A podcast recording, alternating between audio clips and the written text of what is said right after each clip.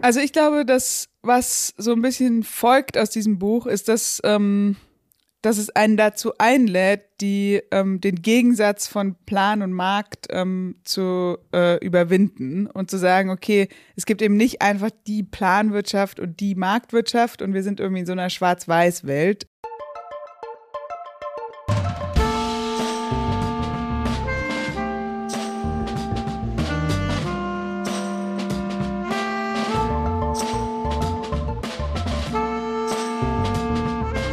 Herzlich willkommen zu Jacobin Talks. Hallo Isabella.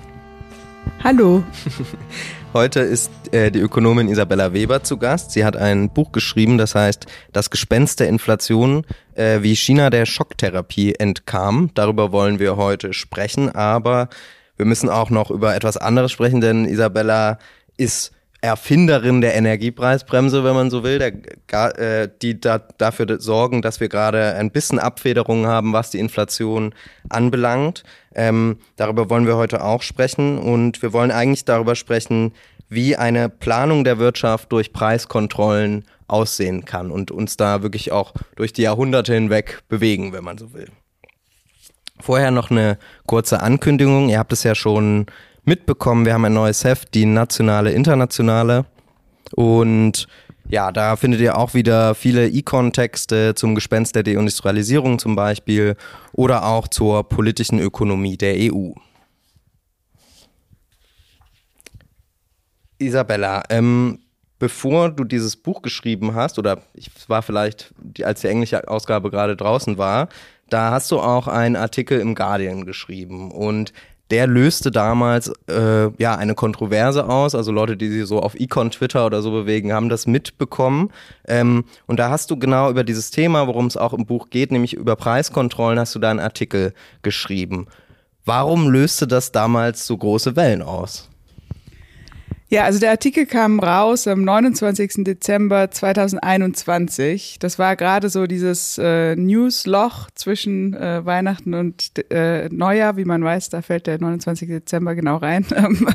äh, das war auch der Moment, ähm, an dem Omikron ausgebrochen war und äh, viele Leute dann vielleicht doch nicht zu ihren Familien fahren konnten und äh, die Hoffnung, dass man jetzt schnell wieder in eine Normalität ähm, zurückkehrt nach dem Ausbruch der Pandemie so mehr und mehr äh, gebröckelt ist.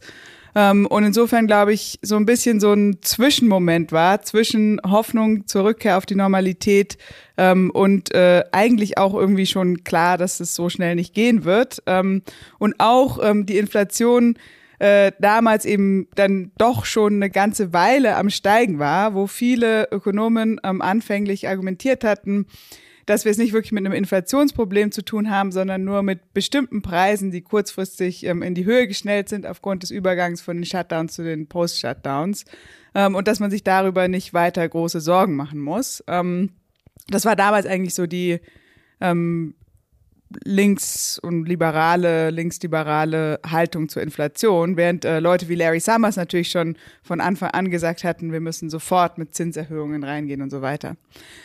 Naja, und ich hatte mir das Ganze äh, ziemlich genau angeschaut, wie sich das so entwickelt mit der Inflation, da ich ja dieses Buch geschrieben hatte, ähm, in dem es um die Gefahr der Inflation im Kontext von Umbruchsprozessen geht und äh, der Übergang von einer Shutdown zu einer Post-Shutdown-Wirtschaft, von äh, Pandemie zu immer noch Pandemie, aber nicht mehr ganz so schlimm Pandemie, ähm, ja auch eine Art von Umbruchsprozess ist. Deswegen hatte ich schon ziemlich früh erwartet, dass es Inflationsdruck geben würde, ähm, hatte mich aber erst Ende 2021 dann so richtig zu Wort gemeldet, weil ich vorher immer das Gefühl hatte, so, okay, das ist, ist jetzt so ein, so ein Gespenst, das in meinem Kopf herumgeistert. Ähm, aber es ist irgendwie noch nicht konkret genug, um mich jetzt wirklich in den Diskurs einzubringen. Ähm, Im Ende, also Ende des Jahres 2021 hatten wir dann auch schon die Profitzahlen vorliegen für die USA. Und da hat es sich dann abgezeichnet, dass sozusagen die ähm, Profitmargen zusammen mit den Preisen sehr, sehr stark gestiegen sind. Das letzte Mal, dass das der Fall war, war in den USA nach dem Zweiten Weltkrieg, am Übergang vom Weltkrieg zur Nachkriegswirtschaft. Ähm, Entschuldigung, am Übergang von der Kriegswirtschaft zur Nachkriegswirtschaft. Ähm, was ein Moment war, mit dem ich mich auch in diesem Buch auseinandergesetzt habe und dem ich tatsächlich ein ganzes Kapitel gewidmet habe, so dass ich wusste, dass zu dieser Zeit, zu der es eine ähnliche Art von Inflation gab, ähm, die wichtigsten Ökonomen der USA, ähm, inklusive sehr konservativer geldtheoretischer Ökonomen wie zum Beispiel Irving Fisher, aber auch ähm, dem äh, wichtigsten Lehrbuchautoren ähm, der Mainstream-Ökonomik im 20. Jahrhundert, Paul Samuelson, der Auffassung waren, dass in so einer Art von Situation ähm, gezielte Preiskontrollen nötig seien. Und ich hatte in diesem Artikel im Guardian im Grunde auf zwei Sachen verwiesen. Ich hatte einerseits gesagt, dass es ähm, eventuell einen Zusammenhang gibt zwischen diesem Hochschnellen der Profitmargen und dem Hochschnellen der Inflation. Und zum anderen hatte ich darauf verwiesen, dass in einer historisch parallelen Situation ähm, eben die größten Köpfe der Mainstream-Ökonomik ähm, dafür argumentiert hatten, dass man in dieser Art von Konstellation selektive Preiskontrollen bräuchte. Ich hatte noch nicht mal gesagt, deswegen jetzt Preiskontrollen bitte morgen und für alles oder irgendwie sowas in dieser Art, sondern ich hatte einfach nur an diese historische Parallele erinnert und dazu aufgerufen, dass man anfangen müsste, darüber nachzudenken, ähm, ob man das äh, Stabilisierungs äh, Werkzeug nicht ähm, über die Zinserhöhungen äh, erweitern muss und über andere nach und andere andere Eingriffe nachdenken muss. Und die Reaktionen darauf waren relativ heftig. Also ähm, Krugman hat den Text als dumm bezeichnet, das hat er später wieder äh, rückgängig gemacht oder zurückgenommen. Aber wie, ich glaube, für, für Laien oder uns hören ja auch jetzt viele Leute zu, die nicht so tief in, in der Ökonomie drin sind, wie erklärt man das denn einem Laien, dass jetzt, ne, du sagst, okay, Preiskontrollen, das könnte jetzt so ein, so ein Mittel sein, argumentierst das in der großen Zeitschrift, stellst das einfach in den Raum als Diskussionsangebot und da kommen so harsche Reaktionen. Also was sagt das denn eigentlich über den, über die Mainstream-Meinung in der Ökonomie aus? Ja, also ich würde sagen, dass es so ist, dass wenn man VWL lernt, dass sozusagen eines der allerersten Dinge, die man lernt, ähm, das sogenannte Marshallian Cross ist, also die ähm, Angebots- und Nachfragekurven, die sich an einem bestimmten Punkt ähm, schneiden. Ähm, und dieser Punkt ist der Gleichgewichtspunkt. Und ähm, die äh, Theorie ähm, schlägt vor, dass sozusagen die Bewegung der freien Preise das ist, was dazu führt, dass dieser Gleichgewichtspunkt zwischen Angebot und Nachfrage dann auch tatsächlich eintritt. Das heißt, dass man in dieser Art von Diagramm überhaupt gar keine Berücksichtigung hat dafür, wer eigentlich genau die Anbieter sind und wer die Nachfrager sind, wie die Anbieter oder ganz konkret die Firmen strukturiert sind, wie die Firmen Entscheidungen treffen, wie Preise gesetzt werden und so weiter, dass aber gleichzeitig der Preismechanismus das ähm, allwirksame Instrument ist, das eigentlich gleichzeitig den Markt und das Gleichgewicht ähm, abbildet. Insofern ähm, ist, so, ist es sozusagen so, dass wenn man anfängt darüber zu reden, dass es Situationen geben könnte, in denen es ein Preisversagen gibt, wenn man so möchte, ähm, dann geht man eigentlich eben diesen heiligen Gral an, der schon auf der ersten Seite mhm. des Lehrbuchs steht. Mhm. Also sozusagen, für, ganz einfach gesagt, der Preis liefert eigentlich eine Information und sorgt dann wirklich dafür, dass Angebot und Nachfrage so gut zueinander passen und zu einem Gleichgewicht finden. Und wenn man da jetzt von außen politisch eingreift, dann ja, führt das zu Ineffizienz oder Schwarzmärkten oder so. Eigentlich, das ist die Lehrbuchmeinung, oder? Richtig, und ich würde auch überhaupt gar nicht abstreiten, dass Preise wichtige Signalfunktionen haben und dass äh, steigende Preise dazu führen können, dass Angebot steigt und dass Preise dazu führen können, dass äh, Märkte sich in Richtung von Gleichgewichten bewegen. Ähm, die Sache ist aber die, dass in Notstandssituationen wie der Pandemie, in Schocksituationen ähm, wie Krieg, ähm, äh, Konstellationen auftreten können, bei denen sich das Angebot nicht so ohne weiteres anpassen kann. Also wenn jetzt zum Beispiel der Hafen von Los Angeles ähm, blockiert ist, weil es ähm, totale Verschiebungen in den äh, in den äh, in den Taktungen der der Schiffe gab ähm, aufgrund der ähm, asynchronen Shutdowns, dann wird dieser Hafen nicht von heute auf morgen ähm, entblockiert werden, weil die Preise gestiegen sind. Ähm, es könnte sogar sein, dass bestimmte Schifffahrtsunternehmen, die auf einmal historische Gewinne gemacht haben, weil sich die Preise für fünf, sechs, siebenfacht haben, ähm, eigentlich gar nicht so ein riesiges Interesse daran haben, dass der Hafen jetzt äh, ganz schnell wieder äh, so funktioniert wie vor der Pandemie, weil es für sie ja eigentlich erstmal eine sehr günstige Konstellation ist. Ähnlich ähm, im Bereich von Energie, ähm, wenn es jetzt einen Krieg in der Ukraine gibt und Sanktionen auf russisches Gas gibt und eine extrem politisierte Situation auf dem Gasmarkt gibt, dann reagiert das Gasangebot nicht einfach nur auf den Preis, sondern reagiert auf alle möglichen anderen Arten von Signalen, ähm, die ähm, äh, dann gewissermaßen dem Preis eine enorme Konkurrenz machen. Und in solchen Situationen Kannst du das, was, was heißt das genau? Also dem Preis eine Konkurrenz machen, andere Signale?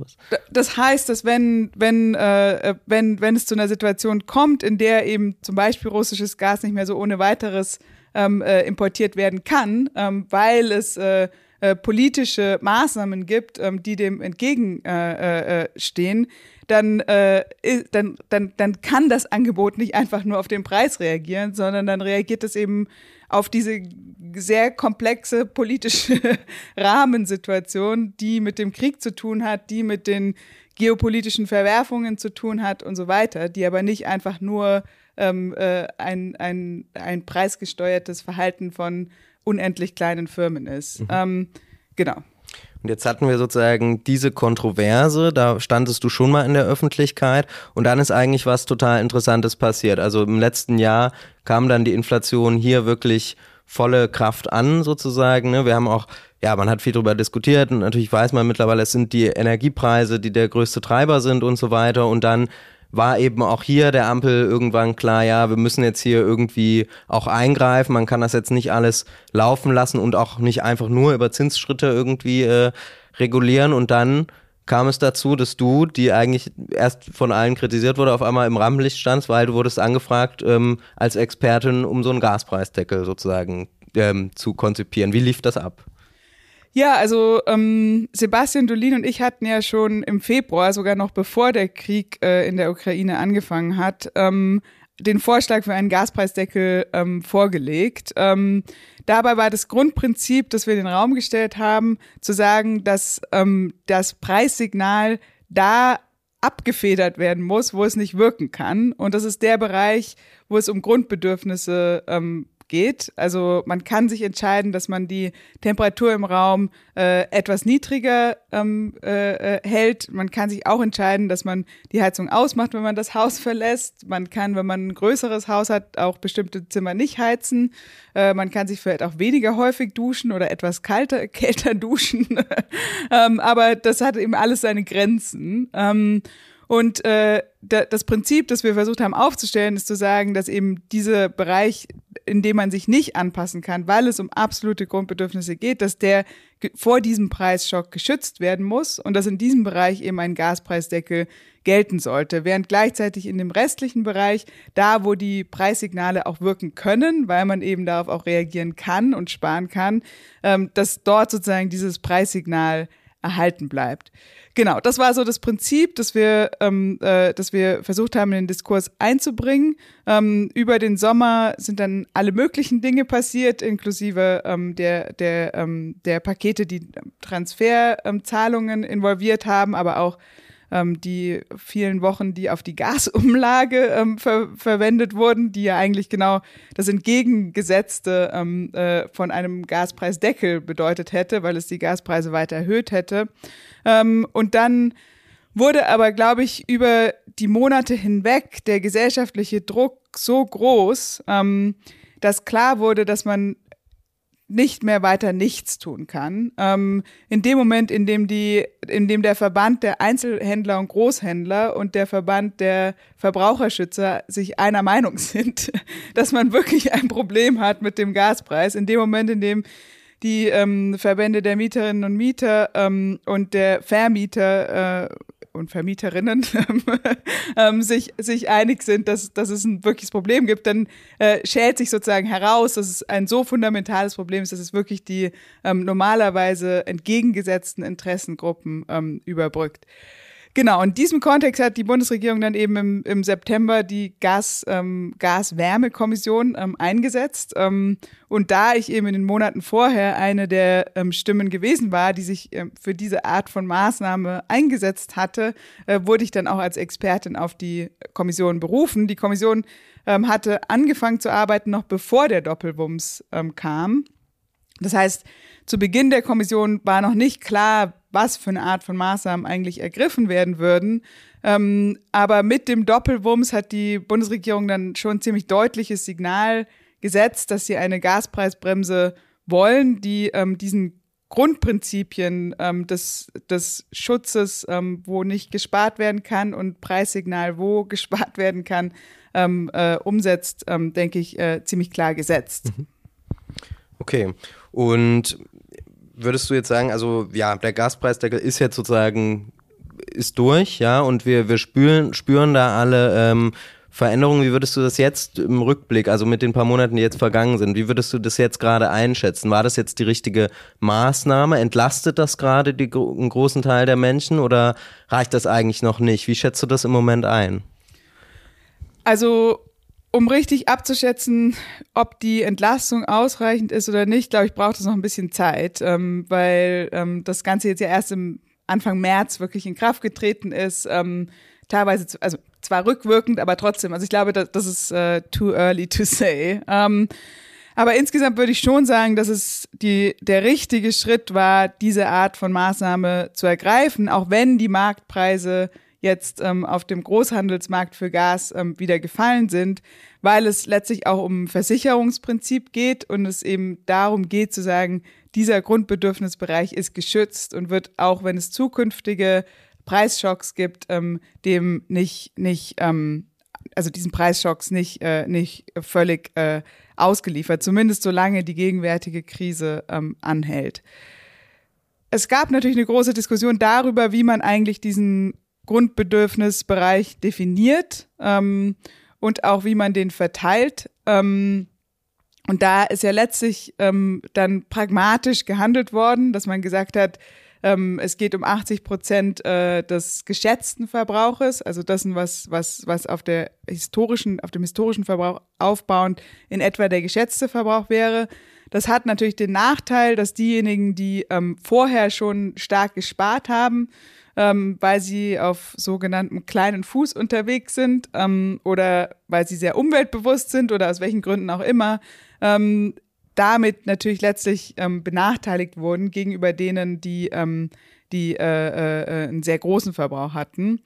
Es gibt auch Gruppen ähm, von Verbrauchern, die kleine Einkommen haben und in schlecht isolierten Wohnungen wohnen, die wahrscheinlich ähm, hier ganz gut ähm, bei wegkommen. Aber insgesamt ist da natürlich eine ziemlich komplexe Verteilungsfrage dahinter, ähm, die, die ähm, auf die schnelle ähm, so gelöst wurde, wie sie gelöst wurde, wo es aber meiner Ansicht nach eigentlich auch Verbesserungsbedarf gäbe. Zum Beispiel, indem man äh, ein, ein äh, Grundkontingent pro Haushalt hätte, das nach einer Menge definiert ist, so dass es eben nicht mehr abhängig ist davon, wie man, wie viel man ähm, vorher verbraucht hat oder auch nicht. Ähm, oder auch, dass wenn man bei diesem 80-Prozent-Prinzip bleibt, dass es eine, ein Mindestkontingent und ein Maximalkontingent gebe, um so eine Art Korridorprinzip zu haben ähm, und damit eben eine, eine größere ähm, äh, äh, äh, Verteilungsgerechtigkeit herzustellen. Jetzt bist du ja jemand, wenn man dir auch zuhört und wie du argumentierst, die, die eben einen, auch einen sehr genauen Blick auf diese Verteilungsungerechtigkeiten und so weiter hat und das jetzt auch sehr gut zum Beispiel bei der Gaspreisbremse benennen kann war das denn für dich dann in der Kommission? Also war es schwierig, diese Dinge durchzusetzen oder welche Interessen waren da noch vertreten? Ja, also ähm, wie die Kommission besetzt war, ist ja öffentlich bekannt. Also die Liste, ähm, die kann man sich anschauen. Ähm, es waren natürlich Vertreter der Industrieseite da, also BDI, ähm, Industrie- und Handelskammer, ähm, die ähm, Energieversorger, Gewerkschaften, ähm, Mieterverbund, ähm, Vermietervertreter ähm, und äh, Caritas als Vertreter der, der ähm, Wohlfahrtsverbände ähm, und äh, äh, vereinzelt ähm, auch Umweltinteressen. Und dann natürlich die Gruppe der Wirtschaftswissenschaftler, ähm, und Wirtschaftswissenschaftlerinnen. Entschuldigung, ich bin im Gender nicht mehr so gut. Wenn man immer Englisch spricht, dann wird man da so ein bisschen rostig. Ähm, Genau. Also man kann sich natürlich fragen, wie man so eine Kommission besetzt in so einer Notsituation. Aus meiner Sicht ist ein großes Fragezeichen zu setzen, ob man eigentlich die Unternehmen, die diese Maßnahme umsetzen müssen, als stimmberechtigte Vertreter in so einer Kommission hat oder ob die nicht eigentlich eine beratende Funktion haben sollten, dass auf jeden Fall deren Expertise herangezogen wird. Natürlich muss man mit denen reden, was ähm, machbar ist und was nicht machbar ist, aber dass vielleicht die Entscheidung darüber, was denn dann gemacht werden soll, ähm, eigentlich in der Hand von Vertretern ähm, liegen müsste, die kein so direktes Interesse ähm, an, an dieser Maßnahme haben. Es gibt auch die Frage, ob es wirklich Sinn macht, da nur Wirtschaftswissenschaftlerinnen und Wirtschaftswissenschaftler zu haben oder ob es nicht eigentlich auch gut wäre, da ähm, zum Beispiel Kommunikationsexperten zu haben, äh, die äh, dabei helfen, diese Maßnahme ähm, so zu formulieren, dass sie auch ähm, bei den Leuten äh, ankommt. Ich war vor kurzem beim äh, Friseur und habe mich da mit meiner Friseurin über ähm, die Gaspreisbremse unterhalten und äh, bei der war zum Beispiel nicht angekommen, dass 80 Prozent ihres Vorjahresverbrauchs jetzt gedeckelt sind. Ähm, und das ist jetzt nur einfach eine Beobachtung, die ich jetzt in den letzten Tagen gemacht habe. Ähm, aber ich glaube, dass insgesamt da schon ähm, es wichtig wäre, auch Kommunikationsleute mit am Tisch zu haben. Es wäre meiner Ansicht nach auch hilfreich, Soziologen mit am Tisch zu haben, weil es letztlich bei dieser Art von Frage auch um den gesellschaftlichen Zusammenhalt geht und die Frage, wie man in so einer Notsituation eigentlich Politik macht, um den gesellschaftlichen Zusammenhalt zu stärken. Insofern ähm, kann man jetzt sagen, hätte, hätte, hätte, ähm, gibt es auf jeden Fall, ähm, äh, denke ich, äh, Spielraum, wie man ähm, äh, äh solche Kommissionen vielleicht auch ähm, noch ausgewogener gestalten kann. Ja, nein, das ist sehr interessant. Ähm, ja, wir werden das alles weiterhin beobachten, wie es weitergeht mit den Energiepreisen und so weiter. Wahrscheinlich wirst du auch bei Jacobin nochmal zu lesen sein oder sonst wie. Darf ich mal einen Gedanken hinterher schieben? Ja, gerne. Um, also klar. Um, ich wollte jetzt schon, ich wollte jetzt schon Übergangsmoderation. So einfach, so, einfach so reingrätsche. um, genau, aber also ich habe mich jetzt ja in letzter Zeit auch häufig mhm. ähm, für einen sogenannten wirtschaftspolitischen Katastrophenschutz eingesetzt. Ähm, soll heißen, dass man eben also ich glaube, es ist überhaupt nicht überraschend, dass es so lange gedauert hat, bis die ähm, Gaskommission äh, berufen wurde und eingesetzt wurde und das auch umgesetzt wurde, weil es eben einfach nicht in der Logik der Wirtschaftspolitik ist, dass es bestimmte Bereiche gibt, die so wichtig sind, dass wenn dort die Preise explodieren, dann irgendwie äh, was passiert, was sehr weitreichende Auswirkungen für die gesamte Gesellschaft und die gesamte Wirtschaft hat. Dass es aber in dem Kontext von den Vielfachkrisen, in denen wir uns befinden, ähm, glaube ich, zunehmend zu so einer Art von Schocks kommen kann und man eigentlich jetzt sozusagen vorausschauend ähm, sich beim nächsten Schock vielleicht nicht leisten möchte, dass der Gaspreisschock schon durch das ganze System gerasselt ist, bis man anfängt zu handeln, sondern dass man eigentlich Monitoring-Kapazitäten braucht, um ähm, das, um sozusagen die wichtigsten Bereiche ähm, äh, äh, äh, genau äh, zu verfolgen und wenn sich dort derartige Schocks abbilden, ähm, äh, äh, da entsprechend auch ähm, äh, zeitnah einzugreifen. Ich wurde in jüngster Zeit dafür kritisiert, dass das ähm, dann in so einen Expertenherrschaft äh, umschwenken würde ähm, und dass das sozusagen so technokratisch sei und man damit dann irgendwie ähm, zu große Macht den Technokraten geben würde. Ich würde das genau anders sehen, ähm, da auch auf basierend auf der Erfahrung in der ähm, Gaskommission es meiner Ansicht nach so ist, dass wenn ähm, diese Art von äh, Notfallmaßnahmen sehr, sehr schnell und unvorbereitet getroffen werden müssen, unter dem extremsten Zeitdruck, es dann noch viel schwieriger ist für sämtliche gesellschaftliche Gruppen, die ähm, stark verteilt sind ähm, und im Zweifelsfall schlecht organisiert sind, ähm, äh, da sozusagen ausreichend Mitsprache zu haben. Und es deswegen meiner Ansicht nach noch wichtiger ist, ähm, eben eine, eine, eine Situation zu haben, in der man früh anfängt, ähm, äh, solche Maßnahmen vorzubereiten, weil dann auch eine Teilhabe und eine demokratische ähm, Art von äh, Prozessgestaltung ähm, einfacher wird. Das ist ja total interessant. Also das ist ein bisschen, ich wollte jetzt gerade eben schon zu deinem Buch ein bisschen überleiten sozusagen, aber das ist ja nochmal eine interessante Diagnose jetzt. Ähm, du hast es ja vorhin schon gesagt, du guckst dir in dem Buch gewissermaßen immer Umbruchszeiten an, also von der Kriegs- zur Nachkriegswirtschaft, von der Plan zur Marktwirtschaft, ne, immer sozusagen diese Umbruchsphasen und Jetzt sind wir gerade in einer Situation, wo dann das, was du dir anguckst, nämlich Preiskontrollen, die in diesen Umbruchsphasen eine große Rolle spielen oder eben nicht, ähm, dass die jetzt auch wieder entdeckt werden, unter anderem ja durch deine Arbeit. Und jetzt ist ein bisschen die Frage, ist denn, sind wir heute eigentlich, das ja, es klang jetzt gerade ein bisschen so, sind wir gerade auch eigentlich in so einer dauerhaften Umbruchsphase oder?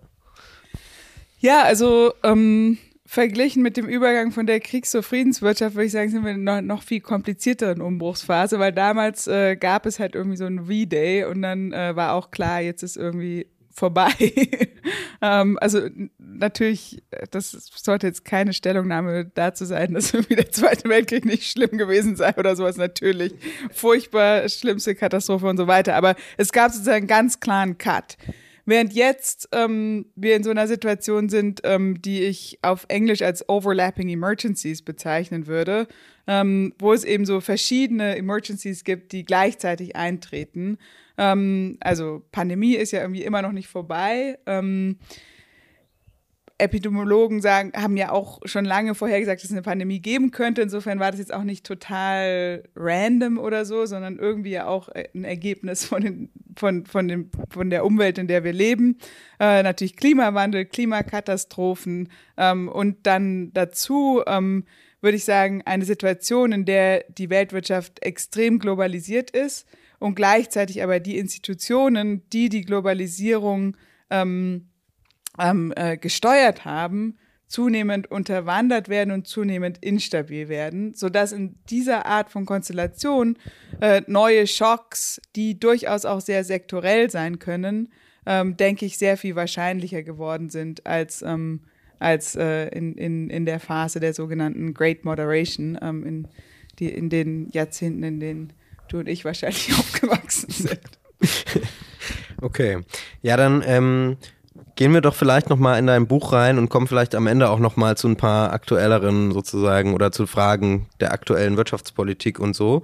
Ähm, genau, es heißt How China Escaped Shock Therapy, so war der englische Name, wie China der Schocktherapie äh, entkam. Jetzt können wir vielleicht erstmal klären jetzt für auch Leute, die das Wort gar nicht so kennen oder was ist eigentlich die Schocktherapie? Was ist das sozusagen für eine Umbruchsphase? Also klar, du guckst jetzt auch die Umbruchsphase Kriegswirtschaft zu Nachkriegswirtschaft an, aber im Fokus steht ja nochmal eine andere Zeit, die 90er Jahre fortfolgend, sozusagen, was ist da eigentlich passiert? Und ja, vielleicht kannst du es schon so ein bisschen erklären, was ist Schocktherapie, Russland und was ist in China da passiert? Ja, ähm, also der Fokus des Buches ist wirklich die 1980er Jahre in China. Ähm, in den späten 70er Jahren ähm, war sozusagen Moment, in, in, dem Mao gestorben war 1976. Der Nachfolger von Mao, Hua Guofeng, hatte nochmal versucht, so sowjetische ähm, Big Push Industrialisierung zu machen. Das ist ziemlich äh, radikal und ziemlich schnell gescheitert. Ähm, und dann war die Frage so, ja, was eigentlich jetzt so? Also welches Wirtschaftsmodell machen wir jetzt eigentlich und wie können wir irgendwie weitermachen? Und dabei wurde ziemlich schnell klar, dass man ähm, mehr Markt brauchte. Ähm, und die Frage war, wie man sozusagen in Chinas mehr oder weniger Kommandowirtschaft eigentlich Marktmechanismen einführt. Und die Schocktherapie ist sozusagen ein Ansatz, ähm, Marktmechanismen äh, äh, äh wieder zu erschaffen. Ähm, und dabei war gewissermaßen so die Grundvorstellung, diejenige, dass man sagt, man kann eben das alte System mit einem großen Schock in einen neuen Zustand versetzen. Das Wort Schocktherapie kommt tatsächlich aus der Psychiatrie ähm, und war eine ziemlich brutale Art und Weise, ähm, ist mittlerweile auch äh, äh, äh komplett outdated, ähm, war eine sehr brutale Art und Weise, ähm, Menschen mit durch Elektroschocks ähm, in teilweise in Koma-Zustände zu versetzen, in der Hoffnung, dass das ähm, dazu führen würde, dass ihre ähm, psychischen Krankheiten sich verbessern würden. In dieser Analogie ging es jetzt dann sozusagen darum, die ähm, Planwirtschaft, ähm, die planwirtschaftliche Kommandowirtschaft in einem großen Schock zu zerstören und dann zu hoffen, dass sozusagen Märkte wie Phönix aus der Asche ähm, entstehen. Das heißt, es ist eine Logik von. Wie kann man sich das, wie könnte man sich das denn konkret vorstellen? Also was heißt das konkret? Also konkret hieß das, dass man im allerersten Schritt alle Preise liberalisieren sollte. Ähm, das war sozusagen der wichtigste erste Schock, der sogenannte Big Bang ähm, der Preisliberalisierung. Also vorher war der Preis zum Beispiel jetzt in, keine Ahnung, Russland staatlich festgesetzt oder sozusagen, ja, wie kann man sich das vorstellen? Die waren einfach vorgegeben oder nach gewissen, nach welchen Kriterien war das denn so? Genau, vorher waren die Preise sozusagen geplant. Ähm, Im chinesischen Kontext äh, wurden die Preise nie komplett äh, angepasst. Also die geplanten Preise waren sozusagen auch gewissermaßen ein historisches Erbe der, äh, der, ähm, der Preise, die eben vorher da waren. Tatsächlich wurden teilweise die Preise auch gesetzt, basierend auf den Preisen, die man ähm, äh, äh, in, in, in den, in den äh, Firmen der, der Nationalisten beobachtet hatte, noch vor der Revolution. Also es war sozusagen ein Gemisch aus historisch geerbten, empirisch äh, so Pi mal Daumen äh, zusammengeschraubten Preisen, ähm, die aber eben nicht primär die Funktion hatten, ähm, die ganze Wirtschaft zu koordinieren, sondern ähm, die letztlich ähm, ein Preis waren, der eine Transaktion zwischen staatseigenen oder Kollektivbetrieben ähm, äh, vermittelt hat, wobei diese Transaktion nicht primär durch diesen Preis ausgelöst wurde, sondern ähm, äh, von, von den, von den äh, planwirtschaftlichen Vorgaben ausgelöst wurde. Ähm, genau, und die Idee war jetzt, dass man diese ganzen Preise von heute auf morgen sagt, okay, äh, der Staat hat jetzt nichts mehr mit diesen Preisen zu tun, die werden jetzt einfach ähm, allen äh, Akteuren im Markt überlassen und die können jetzt die Preise so setzen, wie sie wollen. Ähm, und dann wäre der zweite Schritt, was dann erstmal zu so einer wirklich marktwirtschaftlichen Situation führt, ja, also die einen sagen, ja, wir machen die jetzt ganz hoch, weil wir mit der und der Nachfrage rechnen oder ne, also es wird flexibler sozusagen erstmal. So die, so die Idee, dass es sozusagen zu einer marktwirtschaftlichen Situation führt, also tatsächlich Milton Friedman, ähm, der damals auch schon in äh, China unterwegs war, also Anfang der 80er Jahre, ähm, hatte da hatte immer gerne sich auf das Erhard-Wunder bezogen und hat äh, diesen schönen Satz gesagt: Das Erhard-Wunder ähm, ist eine ganz einfache Sache. Man hat von heute auf morgen alle Preise liberalisiert und bums äh, war eine Marktwirtschaft da und äh, das, Wirtschafts-, das deutsche Wirtschaftswunder hat angefangen. Also Ludwig ähm, Erhard, der sogenannte Erfinder der sozialen Marktwirtschaft, was viele da heute vergessen, ist, dass es da noch einen Generalstreik vorher brauchte sozusagen, ne? aber darauf bezieht man sich auf diese Situation. Ganz genau. Das Lustige ist, wenn man in Fürth ins Ludwig Erhard Museum geht, dann gibt es da tatsächlich ein Schaufenster, wo vorher so ganz traurige Waren liegen und dann kann man auf einen Knopf drücken. Der Knopf äh, symbolisiert die Währungs- und äh, äh, äh, Preisreform äh, und dann wird das Schaufenster voll. So, ähm, so der Mythos. Äh, die Realität war auch in Deutschland äh, nicht ganz so und tatsächlich gab es witzigerweise auch ähm, deutsche Stimmen, die genau davor gewarnt hatten ähm, und auch ziemlich unwahrscheinliche deutsche Stimmen, wie zum Beispiel Herbert Girsch, ähm, der ja auch ein Mitglied der Mont Pelerin Gesellschaft war und im Allgemeinen eher als äh, Neoliberaler bekannt ist der eine chinesische Delegation genau vor dieser Logik gewarnt hat und gesagt hat, ähm, okay, wenn ihr jetzt alle Preise liberalisiert, dann habt ihr immer noch keine kapitalistischen ähm, Unternehmen, die auf diese Preissignale reagieren können. Deswegen habt ihr dann vielleicht irgendwie Preise, die nicht mehr vom Staat gesteuert werden, aber ihr habt eigentlich gar keine äh, Firmen, die diese, ähm, die diese Preise so steuern würden, wie es in, in, in einer kapitalistischen Marktwirtschaft der Fall wäre. Deswegen äh, habt ihr dann irgendwie Preise ohne Akteure, die auf diese Preise so richtig reagieren. Ähm, und das war tatsächlich auch ähm, eine der zentralen ähm, Kritiken, die in den 80er Jahren in China dann auch formuliert wurde, wo gesagt wurde, ähm, wenn man jetzt eben die Preise von heute auf morgen liberalisiert und ähm, aber gleichzeitig weiterhin sozialistische ähm, Produktionseinheiten hat, die auf diese Preise äh, äh, so reagieren, wie sie immer reagiert haben, und zwar die einfach nehmen und weitergeben, ohne, ähm, ohne da irgendwie großartig ihre Produ ihr Produktionsverhalten anzupassen, dann ähm, würde diese Preisliberalisierung Inflation gefährden, aber keine Anpassung des Wirtschaftssystems nach sich ziehen. Und warum ähm, bestand eine große Gefahr der Inflation? Weil im, äh, im, im vorreformierten, also im, im, im, im, in, der, in der planwirtschaftlichen Situation, die ähm, Preise von den wichtigsten Vorprodukten, Sachen wie Kohle, Energie, ähm, Stahl und so weiter, künstlich niedrig gesetzt wurden als eine Maßnahme, um Industrialisierung ähm, mit zu befeuern.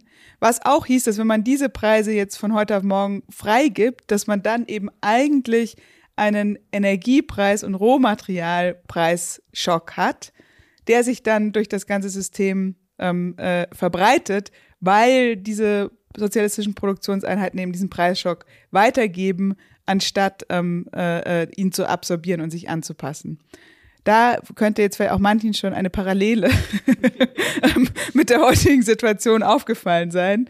Ähm, und tatsächlich war die, diese Beobachtung von dieser Art von Preisschocks und wie sich durch ein System verbreiten können, auch das, was, was mich dann dazu gebracht hatte, ähm, über die Inflation heute so nachzudenken, wie ich es mhm. getan habe. So ist, jetzt beschreibst du ja in deinem Buch, China entkam eigentlich den Schockpreisen. Das ist jetzt gerade schon, schon erwähnt. Es gab natürlich Debatten darüber, wie macht man es am Ende sozusagen, ne? aber China entkommt dem. Vielleicht bevor wir uns das angucken, wie China es dann am Ende gemacht hat, genau, lass uns nochmal eben in den Ostblock schauen, wo ja eigentlich dann, ja, in den ja, 90er Jahren sozusagen genau diese Schocktherapie angewendet wurde oder so. Und was ist denn, also wie lief das? Lief das jetzt gut oder? Ja, also ähm, der Ostblock ist natürlich groß und heterogen ähm, und ich bin keine Expertin für den Ostblock. das nur mal so vorweggeschoben. Ähm, aber wenn man sich das russische Beispiel anschaut, was meines Erachtens nach aufgrund der Größenordnung schon ein ganz guter Vergleichspunkt ist ähm, für China, weil wenn man irgendwie China mit, äh, keine Ahnung, äh, Bulgarien vergleicht oder so, dann ist es ein bisschen so, als würde man äh, die USA mit Luxemburg vergleichen. Ähm, und ich glaube, das funktioniert irgendwie nicht so richtig.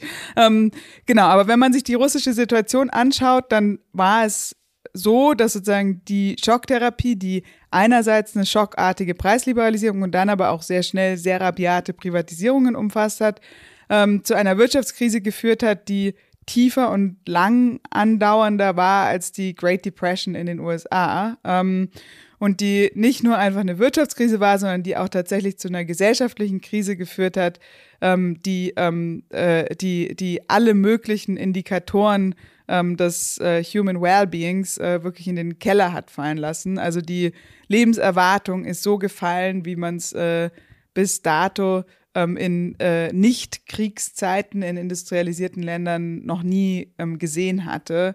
Ähm, die äh, Bildung, ähm, Zugang zu Gesundheit und so weiter. Also all diese ähm, grundlegenden Indikatoren ähm, für Human Wellbeing ähm, sind äh, kollabiert. Und was denke ich? Es ist eine brutale Maßnahme letztlich. Ja? Also, es ist eine brutale ja. Maßnahme. Das ist eine brutale Maßnahme, die sich ja auch selbst als brutale Maßnahme bezeichnet. Also die sagt, ich bin eine Schocktherapie. Ähm, aber sie versprach eben, dass, dass man einen kurzfristigen Schmerz hat und dass auf diesen kurzfristigen Schmerz dann blühende Landschaften folgen. Ähm, der Schmerz war wahrscheinlich heftiger, als man sich gedacht hätte, war aber eben auch nicht sehr kurzfristig. Und das mit den blühenden Landschaften hat nicht so geklappt, wie, wie man das vorhergesagt hatte. Insofern ähm, blieb vor allem der Schock und relativ wenig Therapie. Mhm.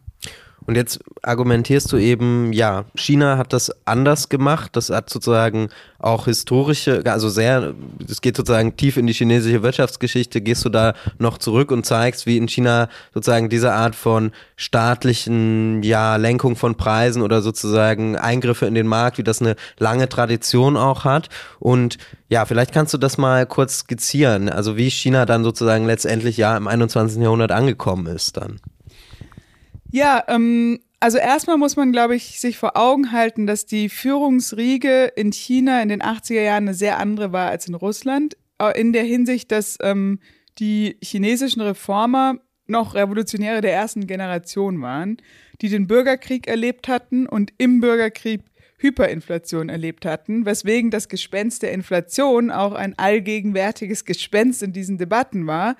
Ähm, gleichzeitig bedeutet das aber auch, dass diese Leute ähm, selbst ganz direkt Erfahrungen mit Märkten gemacht hatten. Ähm, Im Gegensatz zu den Führungskadern in der Sowjetunion, die in den 80er Jahren in den ähm, bürokratischen Hierarchien der Planwirtschaft aufgewachsen waren ähm, und äh, eigentlich keine Vorstellung von der Praxis von Märkten hatten. In den 40er Jahren ähm, war die Inflation in China im Kontext des Bürgerkrieges äh, frappierend ähm, und ähm, den Nationalisten war es trotz ähm, wiederholter Versuche durch ähm, Preiskontrollregime die Inflation in den Griff zu bekommen, das nicht gelungen. Was ähm, mir ganz ein ganz wichtiger Punkt ist, weil ich keine Preiskontrollfanatikerin bin, sondern Preiskontrollen eben in bestimmten Situationen funktionieren können und in anderen Situationen auch nicht funktionieren können. In China haben sie überhaupt nicht funktioniert, obwohl ähm, die Nationalisten sich Berater aus den USA geholt hatten, die ähm, in den USA in der Kriegsplanwirtschaft sehr erfolgreich Preiskontrollen umgesetzt hatten. Der Grund, warum es nicht funktioniert hat, ist meiner Ansicht nach, dass es in China sich um eine agrarische Wirtschaft gehandelt hat mit ganz, ganz vielen verstreuten Einzelproduzenten, ähm, die sozusagen unabhängig voneinander Produktionsentscheidungen treffen, im Gegensatz zu einer hochindustrialisierten Wirtschaft in den USA, wo eine relativ kleine Anzahl von konzentrierten Unternehmen bewusst Preisentscheidungen treffen, wie der ähm, Ökonom John Kenneth Galbraith, der in den USA federführend an den Preiskontrollen beteiligt war, so schön sagt, it's, it's relatively easy to fix prices that are already fixed. Ähm, also es ist relativ einfach, Preise ähm, zu, zu kontrollieren, die schon aktiv von einzelnen Unternehmen ähm, gesetzt werden. Und genau das war eben in China nicht der Fall. Im Gegensatz dazu hatten die Kommunisten ähm, eine Strategie der wirtschaftlichen Kriegsführung eingesetzt, bei der sie sich darauf fokussiert haben, ähm, die Bereitstellung von wichtigen Gütern, also so Dingen wie Getreide, Baumwolle, Salz ähm, und so weiter, ähm, zu organisieren, sodass die Währung, die sie ausgegeben haben, immer die wichtigsten Dinge kaufen konnte und insofern eben die, der Wert der Währung in den wichtigen Dingen gemessen wurde und diese wichtigen Dinge auch tatsächlich bereitgehalten wurden, dass diese Währung auch dagegen eingelöst werden konnte. Und das, das, das fand ich ehrlich gesagt einen der sehr spannenden Punkte in deinem äh, Buch, wie du das beschreibst, also wie die kommunistische Partei sich damals wirklich erstens sehr stark da, dadurch legitimiert, dass sie die Inflation bekämpft und aber auch, wie sie als Akteur eigentlich auftritt, ne? Auf dem, also vielleicht kannst du das nochmal skizzieren. Also sie hat dann wirklich so eine, eine ja, Kriegsführung auf dem Markt, wenn man so will, durchgesetzt, ja. Genau, also sie hat sozusagen einerseits die Märkte wieder erschaffen, weil im Bürgerkrieg ähm, viele Transportwege, viele ähm, äh, Handelsbeziehungen ähm, äh, unterbrochen waren und deswegen die Leute auf dem Land häufig angefangen hatten, gar nicht mehr für den Markt zu produzieren, weil sich es gar nicht gelohnt hat, weil sie ihre Sachen gar nicht, äh, gar nicht an die Frau, an den Mann bekommen haben. Ähm, und insofern haben die Kommunisten sozusagen damit angefangen, erstmal Handelsgesellschaften aufzubauen, die diese Handelsverbindungen zwischen Stadt und Land wieder, wieder ähm, wiederbelebt haben. Ganz konkret, ganz praktisch ähm, als, äh, als Handelsdienstleistung, auch kommerziell orientiert ähm, und haben damit sozusagen erstmal zu einer Wiederbelebung der ländlichen Wirtschaft und einer Reintegration von Stadt und Land beigetragen. Ähm, in, in, Im Jahr 1949, ähm, als die Inflation immer noch sehr stark war und ähm, es vor allem in den Städten auch das Problem der Spekulation gab, weil es eben äh, äh, Commodity Traders gab, die ähm, äh, die diese Güter, deren Preise ganz schnell gestiegen sind, aufgekauft haben und spekuliert haben darauf, dass diese Preise weiter steigen. Ähm, und um mit diesem Phänomen umzugehen, hatten die Kommunisten dann damals diese Handelsgesellschaften genutzt, um im ganzen Land bestimmte Güter gezielt aufzukaufen und dann in Shanghai, was damals der wichtigste Handelsplatz war, ähm, diese Spekulanten sozusagen äh, auszuspe auszuspekulieren, also in ihrem eigenen äh, Handwerk zu schlagen, indem sie plötzlich ähm, unerwartet den Markt ähm, zum Beispiel mit Baumwolle geschwenkt, ge Entschuldigung, geschwemmt haben. Ähm, und dann die Preise angefangen haben zu fallen. Und in dem Moment, in dem die Preise angefangen haben zu fallen, dann die privaten äh, äh, Spekulanten ähm, nervös geworden sind, angefangen haben, ihre Vorräte zu verkaufen und damit sozusagen diesen Abwärtstrend des Preises noch weiter befeuert haben, äh, bis dahin, dass sozusagen dann einem einer Aufwärtsspirale, einer Abwärtsspirale gefolgt ist ähm, und diese Leute bankrott gegangen sind, ähm, was es den Kommunisten dann sehr leicht gemacht hat, ähm, deren äh, Betriebe zu verstaatlichen, ähm, weil die ja ohnehin bereits bankrott waren. Insofern äh, ist es. Also pathetisch gesagt, die Kommunistische Partei wird selber zu einer Art kapitalistischem Spekulant sozusagen, die andere in den Ruin treibt, um dann sozusagen zu vergesellschaften. Und also das fand ich schon sehr beeindruckend. Ja. Ganz genau. Und da, ähm, also da sind auch im Buch ähm, so Zitate wie äh, der, der wahre Revolutionär ist ein Geschäftsmann ja, genau. und äh, solche Geschichten. sehr gut, ja. genau. Ähm, und diese Logik, dass man sozusagen äh, staatliche Handels in, äh, wie soll man sagen, dass man staatliche Händler hat, die im Interesse des Staates handeln, ist eine, die eben in China tatsächlich sehr weit zurückgeht. Gibt es im Westen auch, ähm, auch in, in den scheußlichsten historischen Epochen wie dem Kolonialismus zum Beispiel.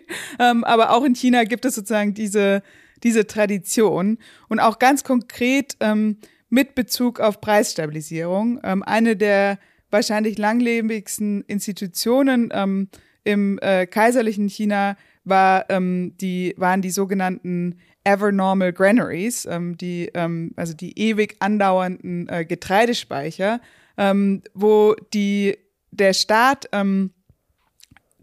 Getreide gekauft hat zur Erntezeit, wenn die Preise niedrig waren und dann verkauft hat, ähm, kurz vor der Erntezeit, wenn die Preise sehr hoch geworden waren und damit sozusagen den, den Preiszyklus über das Jahr ähm, äh, abgedämpft hat ähm, und gleichzeitig aber auch ähm, äh, äh, äh, einen Gewinn für den Staat gemacht hat, weil sie relativ günstig eingekauft und relativ teurer verkauft haben, aber eben nicht ganz so günstig eingekauft, wie es ein privater Händler gemacht hätte und nicht ganz so teuer verkauft, wie es ein privater Händler gemacht hätte und damit sozusagen trotzdem noch zu einer Stabilisierung ähm, äh, insgesamt äh, beigetragen. Und das ist also jetzt die Linie, die wir jetzt so ein bisschen na, historisch zurück abgeschritten sind. Also und diese Tradition ist eben wichtig, so argumentierst du in deinem Buch. Ne? Jetzt kommen wir nochmal zurück, wir sind ein bisschen abgekommen, aber dar dazu, wie China das dann am Ende löst. Ne? diese Umbruchsphase in den 80ern und die ja auch Grundlage ist jetzt für das chinesische Modell, das heute sozusagen, ja, die große Konkurrenz ist zum Westen. Ja, danke, dass du mich äh, wieder zurückführst. ähm, genau, also eine Logik, die sich dabei herauskristallisiert, ist, ähm, dass Märkte eben auch als Instrument eingesetzt werden können. Also dass Märkte sozusagen nicht das Ziel an sich sind, ähm, sondern dass Märkte auch als ein Instrument für andere Ziele eingesetzt werden können. Und ich glaube, dass diese Art von Logik in den 80er Jahren sehr stark wird und dass die Logik der Schocktherapie eben eigentlich eine ist, wo man sagt, die Vermarktlichung ist das Ziel an sich ähm, und dass die graduelle ähm, äh, äh, äh Reform, die China dann verfolgt hat, eine ist, wo man gezielt da Marktmechanismen einsetzt, wo man denkt, dass sie zu Wachstum beitragen können, wirtschaftlichen Wachstum beitragen können. Ähm, und dass man diese Marktmechanismen dann auch nutzt, um eine ganz neue Dynamik in die Wirtschaft zu bringen. Dass man aber gleichzeitig sozusagen immer versucht, ähm, äh, äh, den, die, die Kontrolle des, des Staates nicht, nicht aufzugeben. Mhm.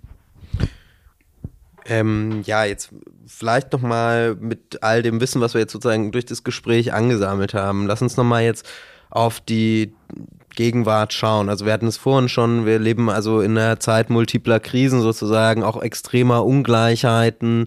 Jetzt kommen, äh, werden immer weitere Schocks kommen, so. Wie siehst, das, wie siehst du das denn jetzt als Ökonomen? Also wie, was können wir so ein bisschen aus diesen ganzen Geschichten lernen? Also wird es in Zukunft irgendwie einen, Sta also stärkere staatliche Akteure brauchen, die ganz anders in den Markt eingreifen? Und wenn ja, auf welche Weise eigentlich?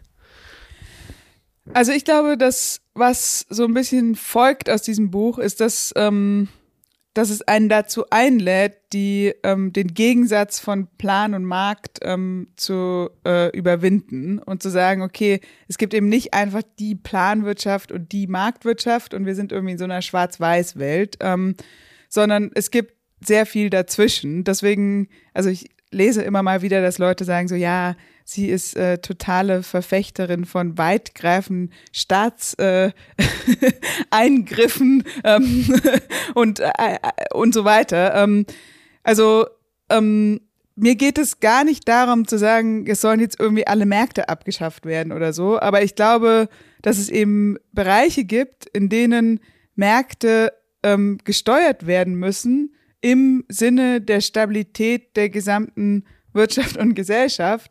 Ähm, und es geht dabei eben genau nicht darum, den Markt komplett abzuschaffen, weil der Markt schon ein sehr wirk äh, mächtiges ähm, Instrument ist, ähm, aber zu verstehen, wie diese Märkte eigentlich funktionieren und auch zu verstehen, wann diese Märkte zu pathologischen ähm, äh, Ergebnissen führen. Und da kann es eben Situationen geben, ähm, äh, wie zum Beispiel ähm, im Kontext von äh, äh, äh, äh, zusammenbrechenden Lieferketten, wo ähm, äh, eigentlich es auf einmal gar nicht mehr im Interesse der Firmen ist, ähm, schnellstmöglich das Angebot zu erhöhen, sondern ähm, äh, äh, es auf einmal im Interesse der Firmen ist, die Situation auszukosten, in der sie Preise erhöhen können auf eine Art und Weise, dass Profitmargen steigen und da dann eben es eigentlich vielleicht günstiger wäre, wenn man äh, eine Begrenzung der Preissteigerungen äh, äh, einsetzen würde, weil dann nämlich die Unternehmen auf einmal alles Interesse hätten, ihre Produktion auszuweiten, weil dann sozusagen die ähm, äh, Erwirtschaftung von größeren Profitvolumen nur über größere Volumen von produzierten Dingen passieren können. Ähm, genau, und ich glaube, da müssen wir einfach ganz konkret darüber, also aus dieser Binarität von Staatseingriff versus Markt ähm, ausbrechen und konkret darüber nachdenken, wie funktionieren Märkte eigentlich in welcher Art und Weise, in welcher Art von Situationen. Und gerade in diesem Kontext von Overlapping Emergencies, in wann funktionieren sie denn dann eigentlich auch nicht im Sinne der, ähm, äh, der Allgemeinheit, ähm, wie man die auch immer definieren möchte. Ähm, das ist so das eine und das andere. Das wollte ich gerade fragen. Also jetzt klang es so, dass du auch beschreibst, ja, es ist für die, für das Funktionieren erstmal der Märkte dann eben auch besser, wenn man vielleicht diesen Gegensatz nicht zu stark macht, ja, und wenn man sozusagen nicht dem, dem Dogma anhängt, dass die Märkte sich einfach immer nur selber, ähm, ja, regulieren und, und bilden sollen, aber ähm, hat, also braucht es nicht auch nochmal eine andere Art, also das, das neu zu denken, Staat und Markt, um jetzt so wirklich Gerechtigkeitsprobleme oder Ungleichheitsprobleme zu lösen? Ja, also ähm, ich glaube, dass sozusagen in dem Kontext von diesen Schocks, über die ich schon mehrfach gesprochen habe, ähm, auf einmal das Ungleichheitsproblem sich auch auf eine neue Art und Weise stellt, weil sozusagen, wenn die Preise von essentiellen Gütern explodieren, das bestimmte Leute viel härter trifft als andere und damit sozusagen dann auch direkt eine sehr schnelle, sehr brutale Umverteilung einhergeht, ähm, die meiner Ansicht nach auch nicht so ohne weiteres ähm, mit anderen, äh, äh, mit, mit allen möglichen Instrumenten, die wir sonst einsetzen würden, ähm, äh, in den Griff zu bekommen ist. Was auch heißt, dass zum Beispiel so Sachen wie, sagen wir mal, wir hätten Universal Basic Income für alle ähm, und dann haben wir aber ganz extrem äh, instabile Brotpreise und äh, Heizkosten, dann ähm, ist es ja schön, wenn man irgendwie jeden Monat so eine ähm, Summe an Geld überwiesen bekommt. Wenn aber der, die, der Wechselkurs zwischen diesem Geld ähm, und äh, den essentiellen Grundbedürfnissen total volatil ist und so ist, dass der auch ähm, total aus dem äh, Gleichgewicht äh, geraten kann, dann hat man damit eigentlich auch keine Absicherung des Lebensstandards, also eines Minimallebensstandards, was ja der Gedanke dahinter ist. Ähm, deswegen ist, ist mein Ansatz eben zu sagen, wir müssen eigentlich im Kontext von dieser Großwetterlage, in der wir uns befinden, neu darüber nachdenken, wie man die essentiellsten ähm, Bereiche ähm, organisiert und wie man die ähm, stabilisiert und wie man die gegen ähm, Schocks ähm, abpuffert, ähm, um, um eben letztlich äh, Makrostabilität zu erzeugen, weil wenn äh, wir die äh, Zinserhöhungen schon äh, fünfmal durchgeführt haben und schon an der Grenze einer Bankenkrise sind. Ähm, und dann kommt nach einer Pandemie und einem Krieg äh, noch ein riesenfetter Klimaschock obendrauf. Was machen wir dann eigentlich? Also äh, erhöhen wir die Zinsen dann immer weiter, bis die Menschen irgendwie aufhören, Brot zu kaufen? Oder also was ist der Plan? Also das ist einfach nicht so klar. Ähm, deswegen glaube ich, dass wir gewissermaßen gar keine andere Wahl haben, als über Stabilisierungsmechanismen für diese essentiellen Bereiche ähm, nachzudenken. Und das ist natürlich nicht nur ein wirtschaftliches Problem, sondern es ist auch eine Frage von gesellschaftlichem Zusammenhalt und was für eine Art von Gesellschaft wollen wir eigentlich leben? Wollen wir in einer Gesellschaft leben, in der ähm, Menschen sich Grundbedürfnisse erfüllen können oder nicht? Mhm. Isabella, ich danke dir sehr für das Gespräch. Danke, dass du da warst. Vielen herzlichen Dank, hat Spaß gemacht.